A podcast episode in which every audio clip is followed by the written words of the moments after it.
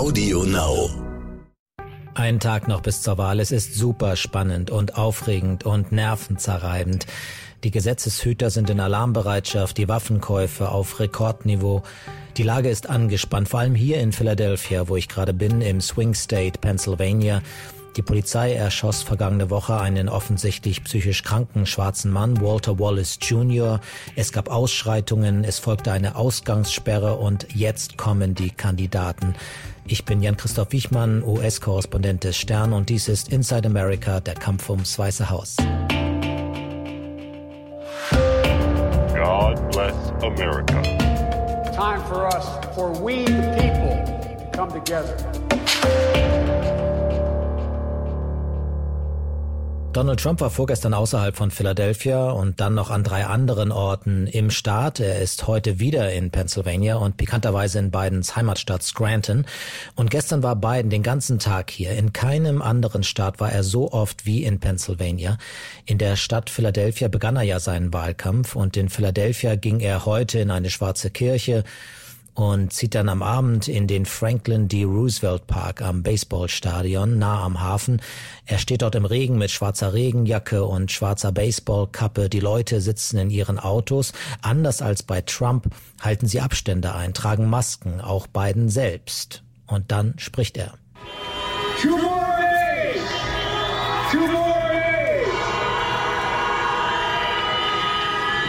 In two days, we put an end to a presidency that has divided this nation. In two days, we put an end to a presidency that has failed to protect this nation. In two days, we can put an end to a presidency that has fanned the flames of hate all across this nation. Ja, viel Hupen, das ist hier die Form des Applauses, des Jubels. Biden ist kämpferisch. Selten habe ich ihn so gesehen in den vergangenen Monaten.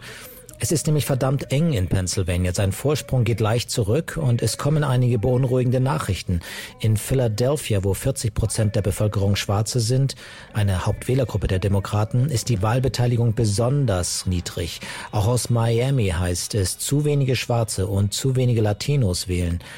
Ich war die ganze Woche hier im Staat und mein Eindruck deckt sich damit. Trump holt tatsächlich auf. Unter weißen Arbeitern und auf dem Land ist die Begeisterung für den Präsidenten riesig. Und Biden muss jetzt einen letzten Push leisten und er versucht es mit dem Thema Nummer eins dieser Wahl, der Pandemie.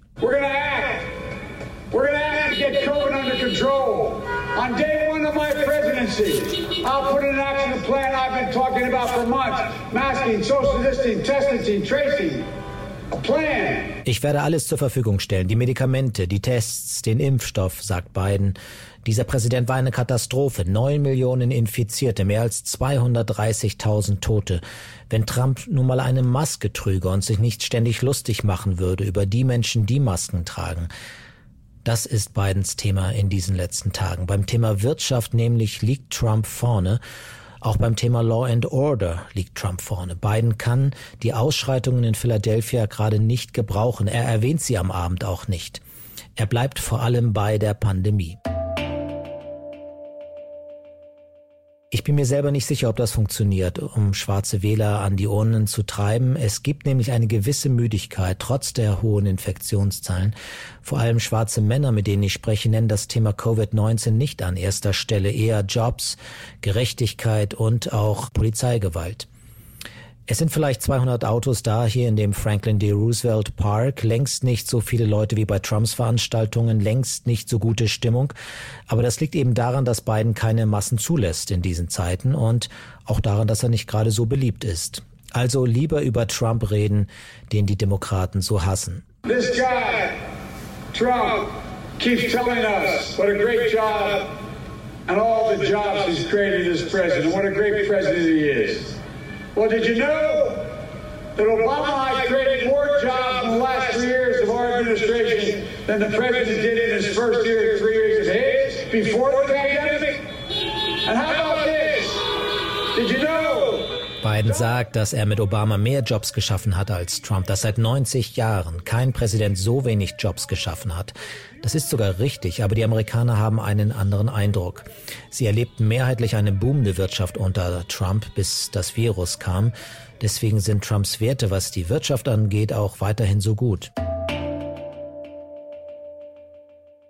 Es ist ein feuchtkalter Abend in Philadelphia. Starker Regen setzt nun ein. Die wenigen Leute, die aus den Autofenstern hingen, ziehen sich nun ins Wageninnere zurück. Es ist wahrlich kein Vergnügen. Trump spricht zur gleichen Zeit im warmen Florida.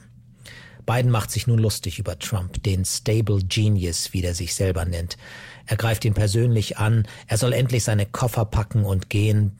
Biden zeigt endlich den Kampfeswillen, den er vielleicht etwas früher hätte zeigen müssen. These protests are a cry for justice. The names of George Floyd, Breonna Taylor, Jacob Blake, Walter Wallace Jr., they're not going to be forgotten soon. Dann kommt endlich das Thema, auf das viele gewartet haben. Gerechtigkeit für George Floyd, Breonna Taylor und Walter Wallace Jr. und alle anderen schwarzen Opfer von Polizeigewalt. Aber Biden gibt dem Thema gerade mal 30 Sekunden. Man hat den Eindruck, er will es jetzt nicht. Gerechtigkeit ja, aber keine Kritik an der Polizei. Als Wahlkampfthema taugt das nicht. Er verliert zu viele Weiße. Es ist eine schwierige Gratwanderung. So geht es jetzt in diesen letzten Tag. Biden wirkt nicht wie einer, der glaubt, dass er das Rennen schon gewonnen hat, so wie es lange aussah. Hinter den Kulissen sind die Demokraten nervös, ängstlich, haben dieses Déjà-vu, nicht schon wieder ein Trump-Comeback. Ein Tag noch und alles ist wieder offen.